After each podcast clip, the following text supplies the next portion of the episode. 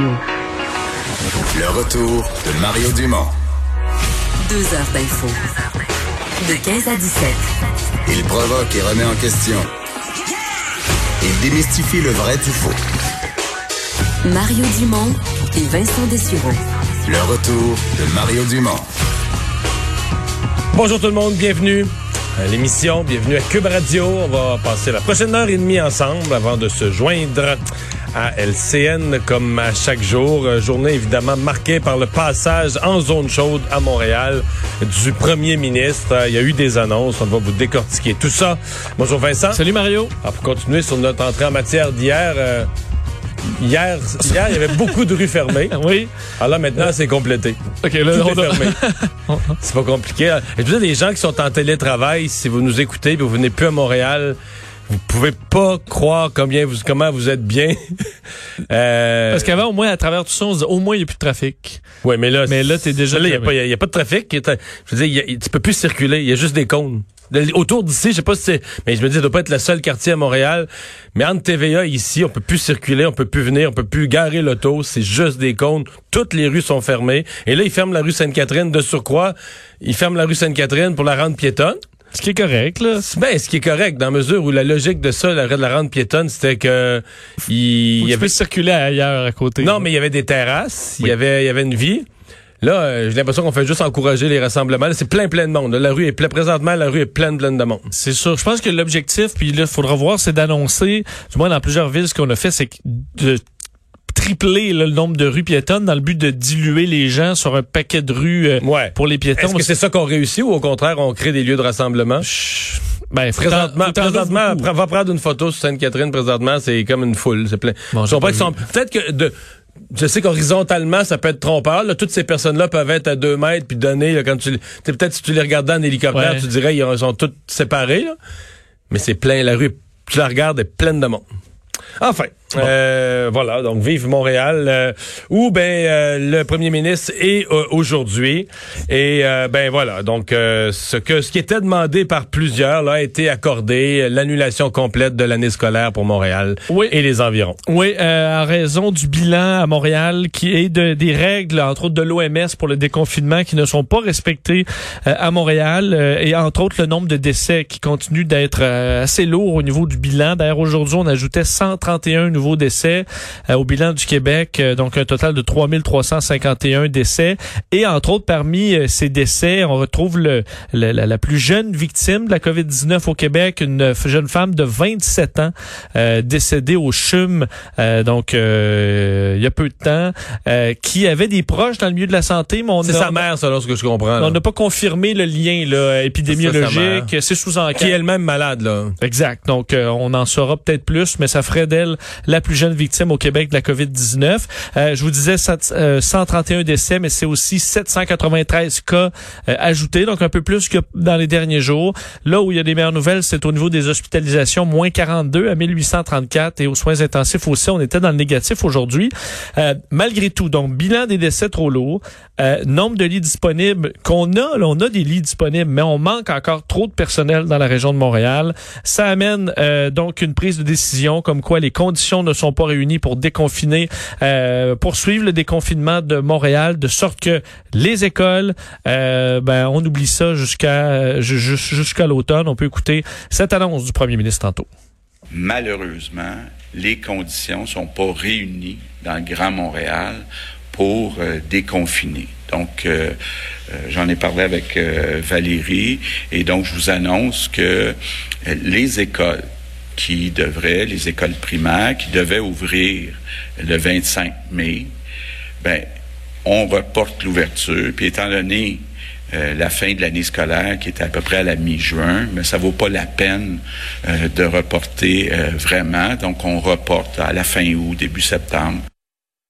Alors, ça ira à fin août, début septembre. Service de garde, par contre, euh, report au 1er juin, parce qu'évidemment, service de garde, on peut le reporter encore, parce qu'on on n'a pas l'été, euh, ça peut demeurer ouvert. Alors, il y a une utilité à rouvrir le 1er juin rendu là, mais encore là, on va revoir la situation dans les prochaines semaines. Moi, je vais dire, c'est un gros, euh, gros deuil pour moi. Je pense que s'il y a une chose, euh, je sais qu'il pas beaucoup de juridictions qui ont décidé de pas le faire, mais s'il y a une chose qu'on devait reprendre, c'est l'école. Et si on se fie à ce qu'avait dit l'association des pédiatres sur le besoin pour les jeunes de retourner au moins un peu en classe, quelques semaines, euh, avoir un contact avec des gens du monde scolaire, etc. Euh, c'est particulièrement à Montréal que c'est vrai. Les quartiers les plus défavorisés, c'est à Montréal. Alors, les jeunes qui vont avoir été six mois sans aller à l'école, moi, je pense qu'il y a des risques, euh, des risques importants. D'abord que des jeunes vivent ces mois-là très difficilement. Deuxièmement, euh, écoute, là, parce que là, on va demander, c'est juste bon pour les jeunes qui ont beaucoup de talent, on va demander aux jeunes de reprendre les, les quatre mois manquants de cette année, le mars, avril, mai, juin, on va dire qu'il faut prendre ça durant le mois de septembre. En quatre semaines, il faut prendre quatre mois. Là, pour les jeunes qui ont du talent, ils vont le rattraper. Mais ceux qui étaient déjà en retard quand ils sont laissés au mois de mars, puis tout ça, c'est une montagne. Ils rattraperont pas. C'est des décrocheurs futurs. Donc, c'est assez, euh, c'est assez grave. Et évidemment, ça met en relief le peu de sérieux qu'on a mis quand même au Québec si on se compare avec l'Ontario dans les, mois actuels où on a dit, il n'y a rien d'obligatoire, puis on fait rien d'obligatoire, puis il n'y a pas d'examen, puis parce qu'on se disait, ben là, y a les gens sont pauvres, entre autres à Montréal, qu'ils n'auront pas le matériel informatique. Là, on aurait aimé ça, avoir pris ça de... Plus au sérieux au départ. Mais là, là où tu te retrouves avec un problème, ben, je veux dire, euh, les gens parlent d'inégalité. Tu arrêtez, là? La vérité, tout le monde un peu lucide a vu la supériorité de l'école privée. L'école privée n'a pas besoin au Québec pendant la prochaine décennie de faire de la promotion. Là les gens ont vu, du côté du secteur public, on a vu, euh, on a entendu des syndicats de profs chialer, on a vu toutes sortes de problèmes. Dans le secteur privé, t'as entendu rien, puis les gens ont continué l'école. C'est sûr que le taux d'élèves en difficulté est moins élevé. Il est moins élevé, mais ce que je veux dire, c'est que les écoles sont mis en mode tout de suite, le lendemain matin, en mode solution. Puis c'est vrai qu'on va dire, ah oui, mais c'est parce que les écoles privées, les parents payent, puis ils voulaient pas les rembourser. Mais c'est ça, tu payes, il y a un service qui a été continué. Alors que, et, donc, euh, c'est un peu pathétique pour le secteur scolaire public, ce que ça laisse comme portrait, la différence entre Montréal et les régions. Puis je comprends le pourquoi. Là. Puis en même temps, les je, te fais une prédiction. Les partis d'opposition qui ont, réclamé qu'on annule le confinement, puis qu'on qu'on maintienne le confinement, qu'on annule la, date de sortie de confinement, demain matin, là, vont réclamer, il faut qu'on fasse de quoi pour les jeunes, faut qu'on faut qu'on s'occupe des jeunes, vont réclamer d'autres choses là, parce que là ils vont se rendre compte que ils vont se rendre compte de la conséquence que là, ils voulaient pogner le gouvernement à défaut d'avoir fixé la date du 25 mai. Là, ils vont se rendre compte de la conséquence de leurs actes, d'impact sur les jeunes. Donc là, ils vont dire au gouvernement, ben là, fais quelque chose pour les jeunes, occupe-toi des jeunes. Là-dessus, deux choses à te faire entendre de M. Legault, qui a, entre autres, posé la, on lui a posé la question sur le rattrapage. Est-ce que ça allait être possible de rattraper les mois perdus? Euh, voici sa réponse. On va demander aux enseignants quand même de communiquer avec euh, les élèves, leur donner peut-être des petits devoirs. Et lors du retour à la fin août, début septembre, ben, il y aura aussi euh, une certaine euh, période pour rattraper le retard, donc où il y aura des cours pour que les élèves puissent passer au prochain niveau. Et l'autre partie, c'est l'école en personne. On a parlé hier de l'éventualité que ben, ça se fasse en ligne encore à l'automne. Euh, ça, M. Legault euh, fait, dit qu'il va tout faire pour que ce soit en personne parce qu'il voit quand même une grande importance à l'école en personne. Euh, je vous le fais entendre. Moi, je souhaite que ça se fasse en personne, mais on peut pas à ce moment-ci exclure euh, d'être obligé d'en faire une partie. Prenez par exemple dans les universités, il y a des amphithéâtres où il y a beaucoup de gens très tassés les uns sur les autres. C'est des choses comme ça. Mais moi, mon premier choix, là, puis je sais, été trois ans ministre de l'Éducation, c'est très important pour lutter contre le décrochage, qui est la motivation euh, physique d'être là. Ouais. Bon.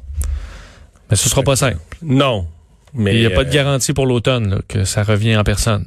Ouais, mais euh, c'est c'est donc c'est quelques zigzags en matière d'éducation à Montréal, euh, alors qu'alors que dans les régions on dit que c'est plutôt bien repris. Là mais c'est quelques zigzags à Montréal. On a aussi ah. parlé évidemment de, la, réouverture des commerces. Oui, et euh, là-dessus, euh, on, est, on, on utilise peut-être un peu le dossier de notre désir d'aller euh, chez, les, chez les commerçants pour amener le dossier des masques, parce que le dossier quand même, puis bon, rappeler que M. Legault est aujourd'hui et demain à Montréal, il est aux côtés de M. Arruda, mais également la, la directeure de la santé publique à Montréal, euh, Mylène Drouin, et euh, la mairesse Valérie Plante. On veut voir plus de masques euh, à Montréal. D'ailleurs, ils le portaient tous avant, avant d'arriver au point de presse. et pour ce qui est des commerces là, dont on prévoyait la réouverture le 25 mai, on n'a pas pris de décision encore, mais ça dépendra peut-être du masque. Je vous fais entendre M. Legault là-dessus. Euh, il faut que les chiffres s'améliorent pour qu'on soit capable d'ouvrir les commerces euh, le 25 mai. Ce qui pourrait peut-être nous aider, c'est l'utilisation des masques. Si euh, à Montréal, on voyait plus d'utilisation des masques, incluant dans les épiceries, ça pourrait peut-être aider à convaincre la santé publique mais pour le 25 mai, ça va. Le 25 mai, c'est dans 11 jours. Aujourd'hui, on a quasiment un nombre record de, décès, euh, beaucoup de nouveaux cas, de la contamination communautaire en hausse. Je veux dire, c'est ça que je. Je reviens sur le dossier des écoles. C'est comme si ce que l'opposition, ce que tout le monde a demandé, les syndicats, plutôt que de demander prenez des mesures extrêmes, extrêmes pour tout confiner Montréal, fermer tout à Montréal, puis reprendre le contrôle de sa situation, puis forcer le port du masque, puis les gens, euh, les gens disent au gouvernement, ben non, déconfine pas, laisse-nous enfermer, euh, pas d'école, tu vois. Fait que le, monde a l'air content quand on reporte ces dates-là.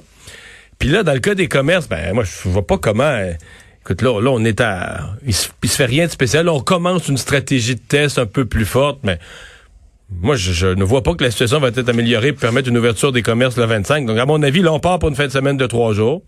Quand on va en revenir mardi, euh, M. Legault va annoncer, va reporter la date au 1er juin. Peut-être qu'il va faire des sauts plus petits que l'école, va sauter d'une semaine à la fois. Hmm. Parce que en plus le beau temps revient, les journées plus chaudes, euh, on verra la situation à Montréal. Mais tu le disais pour les tests quand même, et ça, Monsieur Legault qui était euh, pas content hier et davantage content aujourd'hui parce qu'on a augmenté le nombre de prélèvements euh, de façon importante à Montréal. On voulait passer le 6 000 à 14 000, on était à 13 291. Alors il encore un peu de travail, mais on s'approche. pour le personnel également, c'est la quatrième journée de hausse de personnel parce qu'il y a des gens qui reviennent. Mais c'est pas beaucoup aujourd'hui. Non, c'est ça. 40, 40 de plus sur 11 500, c'est pas... Euh, Effectivement, parce que sur le coup, il n'a pas donné de chiffres. Euh, donc, on était dans le positif au moins. Euh, les forces armées également vont rester plus longtemps quand que prévu. ça, à chaque fois, chaque jour, je, me demande toujours si c'est un chiffre net là.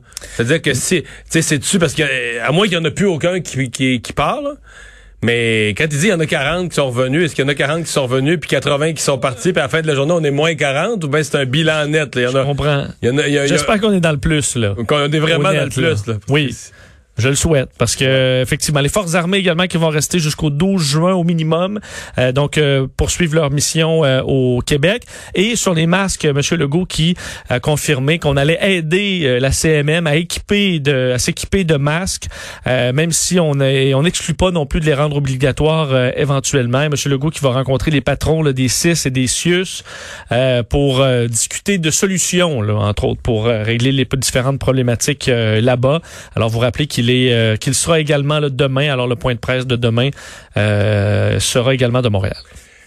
Euh, bilan un peu de la situation dans un CHSLD à Laval qu'on a beaucoup surveillé à un certain point, qu'on a, bon, il y a tellement de choses dans l'actualité, on peut pas tout surveiller.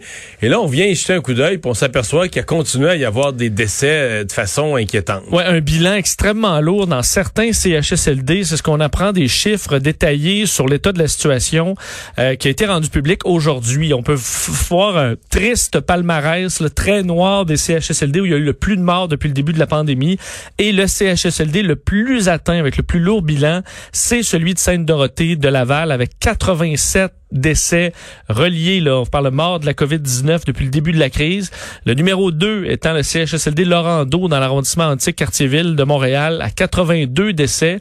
Ensuite, le centre d'hébergement Yvon Brunet dans Ville-et-Mort, 72. Euh, CHSLD Vigie-Mont-Royal, 64 décès. Donc, des bilans vraiment extrêmement lourds dans ces endroits. Plusieurs dont le nom euh, vous est déjà familier parce qu'on en a parlé dans les médias en raison d'une situation désastreuse. 32 euh, CHSLD sont toujours dans dans une situation jugée critique par euh, le, le, le, le, ministère de la Santé. Mais on le sait, on l'avait dit hier, c'est en baisse ce nombre-là. Je sais que tu disais aussi, c'est parce qu'il y a des gens qui sont morts et qui ne reviennent pas infectés. Il y a CHSLD qui sont sortis de la liste euh, comme rouge, c'est ça? Parce qu'il y a eu 87 morts. Ben, c'est ça. Parce qu'il y a eu, oui, des gens rétablis. les gens, euh, ça fait longtemps, ça fait longtemps que la maladie est entrée. Donc, les cas datent de plusieurs semaines. Fait qu'ils sont pour une partie guéris et pour une autre partie décédés. Oui. Fait que, euh, les uns et les autres sortent de la liste des patients malades. on disait qu'hier, quand même, 5139 personnes étaient toujours infectées dans les établissements pour aînés. C'est quand même un très haut chiffre. Une nouvelle prestation lancée par M. Trudeau. Oui, euh, prestation pour les pêcheurs lancée aujourd'hui. La PPP. Juste PP, non? Je sais pas. Bon, pour, prestation pour pêcheurs. C'est vrai. Euh, prestation pour les pêcheurs, donc euh, annoncée par M. Trudeau pour euh, évidemment l'industrie de la pêche, pas les pêcheurs euh, qui ont vu leur voyage de pêche, dont le mien là annulé. Mais notre voyage de pêche à la truite ne peut pas avoir lieu cette année. Ne serait pas compensé pour vos pour l'achat de truites en poissonnerie. Là. Les oubliés par M. Trudeau. oui, non, parce que évidemment l'industrie a ralenti ou, ou s'est arrêté, dépendamment de où on se place et quand on se place dans le temps.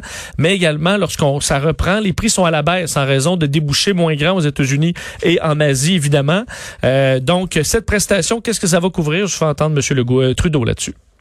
Si vous êtes un pêcheur qui attend une baisse de revenus de 25% cette saison, cette mesure sera là pour vous. On pourrait couvrir jusqu'à 75% de vos pertes, jusqu'à concurrence d'autour de 10 000 on va également offrir d'autres subventions non remboursables d'une valeur maximale de 10 000 pour les pêcheurs qui ont leur propre entreprise et qui ont besoin d'aide pour traverser cette période difficile. On ajoute à ça un changement de règle d'assurance emploi pour calculer, évidemment, pour les, travailleurs saisonniers qui se retrouvent euh, sur le chômage là, en période hivernale. Mais on calculera cette assurance emploi sur les années précédentes et pas sur 2020. Alors, question d'avoir une prestation qui est plus juste là, de la normalité. Et euh, cette mesure euh, est chiffrée à 470 millions de dollars, la prestation pour les pêcheurs. Et M. Trudeau qui annonçait également que les parcs nationaux, certains allaient commencer leur ouverture au 1er juin, sans dire lesquels euh, et que ça se fera en respect des distanciations physiques. Euh, mais ça dépendra des régions. Il y a aussi qui voulaient se coordonner avec peut-être l'ouverture des parcs provinciaux dans les provinces où ça va être possible? Exact. Donc on suppose que si la province l'ouvre et dans les régions, on va coordonner ça avec les, euh, les, les, provinces. Et un mot sur la PCU, questionné à savoir est-ce que la PCU là empêche les gens d'aller travailler, est-ce qu'on devrait la rendre plus flexible ou graduelle, un peu comme l'assurance chômage, l'assurance emploi, et permettre de travailler pour un peu plus de 1000 dollars par mois sans perdre 100 de la prestation. Euh, Monsieur Trudeau a dit que c'était envisagé présentement et qu'on travaillait peut-être sur la version euh, qui va être allongée là, de la PCU pour la rendre plus flexible, pour permettre hmm. euh, aux gens d'aller travailler sans être trop perdants. Il y a eu aussi beaucoup de questions sur euh, ces, articles cette semaine dans le National Post sur les fraudes trop faciles à la PCU. Oui. Mais ça, on va en reparler tout à l'heure avec un député euh, conservateur. Euh, dossier de notre bureau d'enquête, on comprend mieux maintenant. D'abord, on comprend deux choses. On comprend que l'idée de fermer Montréal, si vous en avez discuté autour de votre table à souper, là, dites-vous que la même discussion a peut-être eu lieu au bureau du premier ministre, puis de la mairesse, puis au plus haut lieu. On est venu très, très proche de le faire. Et on comprend aussi pourquoi, finalement, on a choisi de pas le faire. Oui, dossier vraiment intéressant de notre bureau d'enquête là et de Félix Séguin, vous le verrez ce soir dans les bulletins de nouvelles, euh, sur euh, et effectivement ceux qui se disaient c'est sûr qu'on va fermer Montréal, ben sachez que vous étiez pas fou parce que c'est vraiment passé proche. C'est passé proche. La santé publique au 23 mars, donc dix jours après le début euh, de la crise, au moment où il y avait très peu de cas, là, 500 cas positifs à Montréal, aucun décès encore avant deux jours à ce moment-là, mais déjà on était euh, prêt pour fermer Montréal, un mandat qui avait été donné à la police de Montréal, mais aussi à la Sûreté du Québec, qui allait faire ça conjointement pour fermer eux, ils avaient même leur scénario avec le nombre de policiers nécessaires, euh, la fermeture de chacun des pompes, tout c'était tout planifié. Là. On était prêt à le faire en 36 à 48 heures après la demande de, de, de Québec pour bloquer donc et isoler la ville. Pourquoi on ne l'a pas fait? Raison simple et qui quand même se défend bien, ce qu'on dit seulement sur le pont Jacques-Cartier, au plus profond de la pandémie, ou même aussi au centre-ville, on voyait que tout était arrêté. 35 000 voitures par jour y circulent. Évidemment, à ce moment-là, c'est des travailleurs essentiels pour la grande majorité, euh, des travailleurs entre autres de la santé, qui se seraient retrouvés dans des bouchons monstres pour être vérifiés au point de contrôle parce qu'il y aurait nécessité au moins 1000 patrouilleurs. On parle de bouchons, mettons, les, peut-être pas sur des, des, des ponts plus secondaires, mais dans les ponts principaux, il semble que la police évaluait que t'allais avoir de la misère à avoir des bouchons en bas pour vérifier les papiers de chacun, la raison du déplacement, des bouchons en bas d'une heure. C'est sûr que quand tu es une infirmière, tu t'en viens faire un chiffre de travail impossible dans un CHSLD où ça va déjà, ton travail va déjà être infernal. 12 heures. euh, Ouais, c'est ça. Tu partes, faut que tu partes de chez vous une heure d'avance parce que tu vas être arrêté une heure dans- pour montrer un papier à la police au pont. Peut-être que t'aimes moins ça, tu sais. Alors, c'est pour ça, entre autres, la raison numéro un, là, pourquoi on n'est pas allé de l'avant, également parce qu'on voulait que la population suive et suivait les consignes de façon naturelle, on voulait pas les perdre. Et visiblement, il y avait, ce qu'il y avait nécessité de le faire dans le- maintenant qu'on a du recul, on voit la situation à l'extérieur de Montréal va bien. Donc, faut croire que c'est parce que les gens se sont pas euh, promenés partout dans la province euh, non plus, même si l'île n'était pas confinée.